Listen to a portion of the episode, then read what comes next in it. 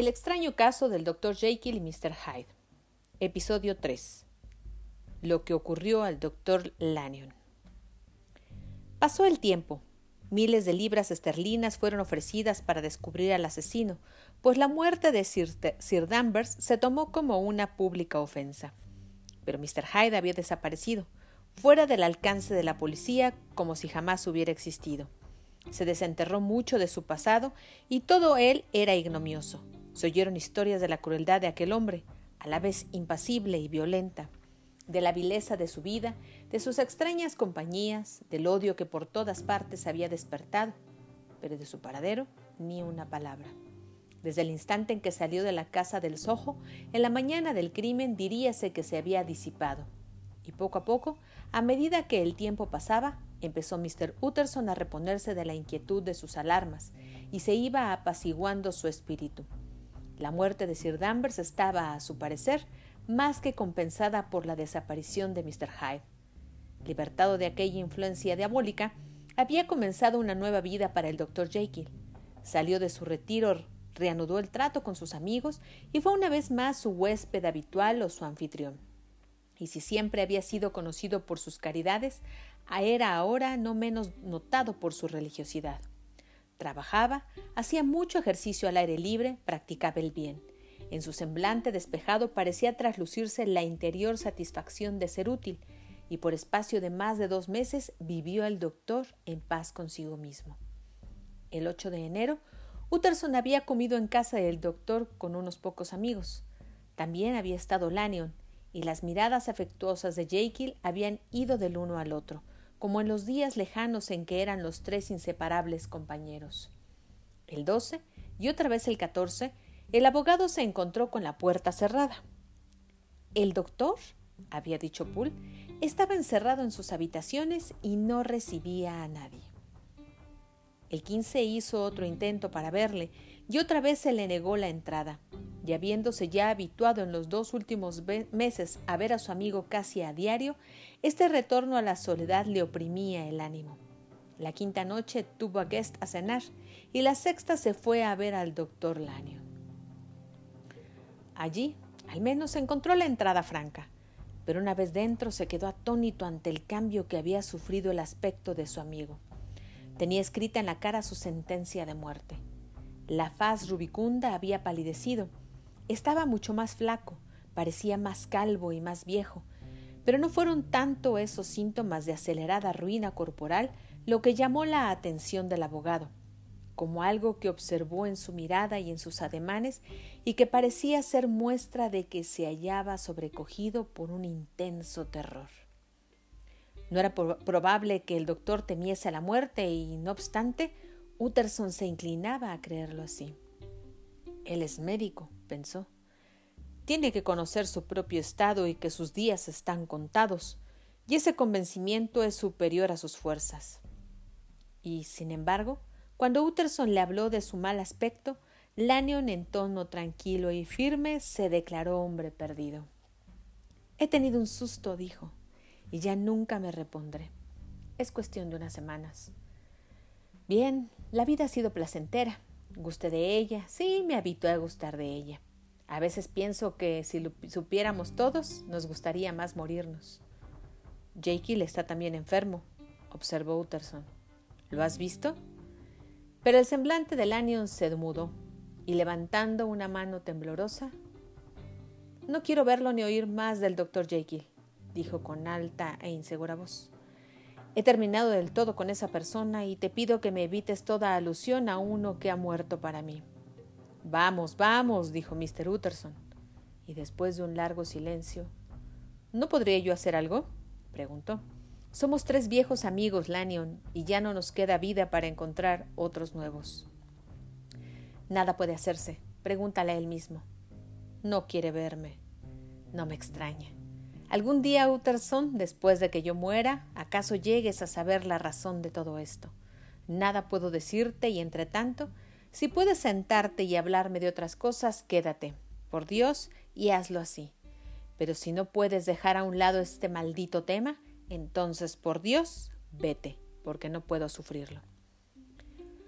Tan pronto como Utterson llegó a su casa, se puso a escribir a Jekyll, quejándose de que no lo recibiera y preguntándole la causa de aquella desdichada ruptura con Lanyon. Y al siguiente día recibió una larga respuesta, concebida casi toda ella en términos hondamente patéticos y a trechos con tendencia a una misteriosa obscuridad. La querella con Lanyon no tenía remedio. No culpo a nuestro buen amigo, escribía Jekyll, pero estoy de acuerdo con él en que no debemos vernos más. Pienso, de aquí en adelante, llevar una vida de extremado recogimiento, y no debes sorprenderte ni debes dudar de mi amistad si con frecuencia está cerrada mi puerta hasta para ti. Tienes que dejarme que siga mi propio oscuro camino. He traído sobre mí un castigo y un peligro que no puedo nombrar. Si soy el mayor de los pecadores, soy también el mayor de los afligidos. No podía pensar que en este mundo se llegasen a sufrir tormentos y terrores tan aniquiladores. Y solo una cosa puedes hacer, Utterson, para aliviar este sino, y es respetar mi silencio. Utterson se quedó confuso. La negra influencia de Hyde había desaparecido. El doctor había vuelto a sus habituales labores y amistades una semana antes. El futuro le sonreía con todas las esperanzas de una vejez placentera y honorable y ahora en un instante la amistad, la paz del ánimo y todo el curso de su vida se habían derrumbado. Tan brusca e inesperada mudanza era indicio de locura, pero en vista de la actitud y de las palabras del año debía de haber en ello más hondas raíces. Una semana más tarde, el doctor Lanyon cayó en cama y en menos de quince días había muerto. La noche después del funeral en el que se había afectado mucho, Utterson cerró por dentro la puerta de su despacho y a la luz de una melancólica bujía sacó y puso ante sí un gran sobre con la dirección escrita por mano de su difunto amigo y cerrado con un sello. Reservado para ser entregado a J. G. Utterson tan solo, y en caso de su premuerte, para que se destruya sin ser leído. Así decía terminantemente el sobre, y el abogado temía ver lo que allí se encerraba. He enterrado hoy a un amigo, pensaba. ¿Y si esto me costase perder otro? Desechó el miedo, como una deslealtad, y rompió el sello. Dentro había otro pliego, también sellado y en cuya cubierta decía no debe abrirse hasta el fallecimiento o la desaparición del doctor Jekyll. Utterson no podía dar fe a sus ojos. Sí, decía desaparición. Aquí de nuevo, como en aquel testamento estrafalario que había devuelto a su autor hacía ya mucho tiempo. También aquí, por segunda vez, la idea de una desaparición y el nombre de Henry Jekyll aparecían unidos. Pero en el testamento la idea se debía a la siniestra sugestión de aquel Hyde. Estaba consignada allí con un propósito tan claro como horrible. Escrita por mano de Lanyon, ¿qué significaría? Una irresistible curiosidad se apoderó de Utterson, tentándola desobedecer la prohibición y ahondar de una vez hasta el fondo de aquel misterio. Pero el honor profesional y la fidelidad a su amigo muerto eran rígidos deberes, y el paquete durmió también en el rincón más profundo de la caja fuerte. Una cosa es reprimir la curiosidad y otra vencerla, y puede dudarse de sí. Después de aquel día, Utterson deseó con igual ardor la sociedad del amigo superviviente. Pensaba en él con afecto, pero sus pensamientos eran intranquilos y temerosos. Cierto es que iba a visitarle, pero quizá sentía una satisfacción cuando se le negaba la entrada. Quizá en el fondo de su corazón prefería hablar con Poole en el umbral al aire libre y sintiendo a su alrededor los ruidos de la ciudad. A penetrar en aquella casa convertida en voluntaria prisión y hacer compañía a hablar al inscrutable recluso. Poole no tenía, en verdad, noticias muy agradables que comunicar. Al parecer, el doctor vivía encerrado, ahora más que nunca, en el gabinete contiguo al laboratorio, y a veces hasta dormía allí. Estaba taciturno, se había hecho muy silencioso, no leía y parecía dominado por una gran preocupación. Utterson llegó a estar tan acostumbrado a la invariable repetición de esos informes que poco a poco fue haciendo más largos los intervalos entre sus visitas. El incidente de la ventana. Sucedió que un domingo, cuando Mr. Utterson daba su acostumbrado paseo con Mr. Enfield, fueron a parar una vez más al crucero, y al llegar frente a la puerta, ambos se detuvieron y se quedaron mirándola.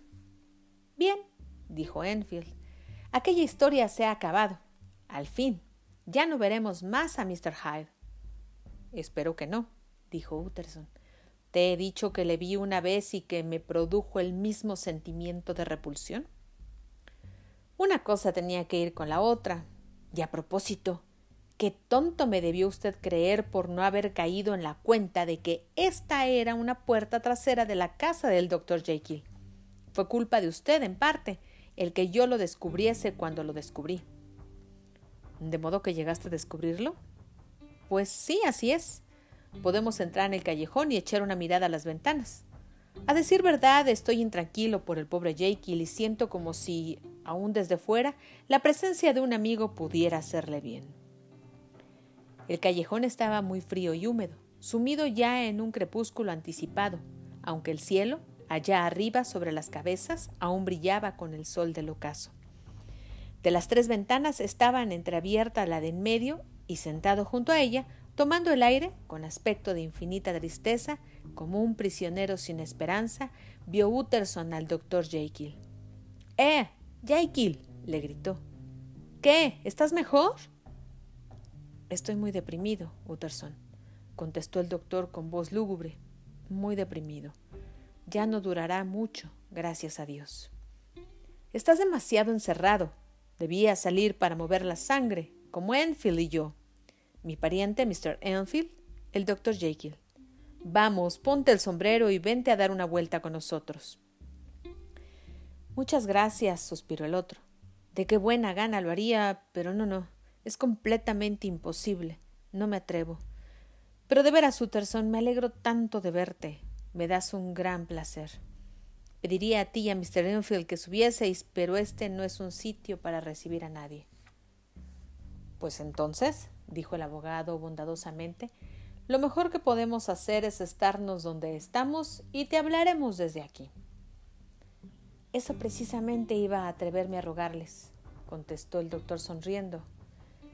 Pero apenas había pronunciado esas palabras cuando de pronto se borró la sonrisa y se trocó en una expresión de tan abyecto terror y desesperación que dejó helados hasta la médula a los dos que estaban abajo. Lo vieron como en un relámpago, porque instantáneamente se cerró la ventana.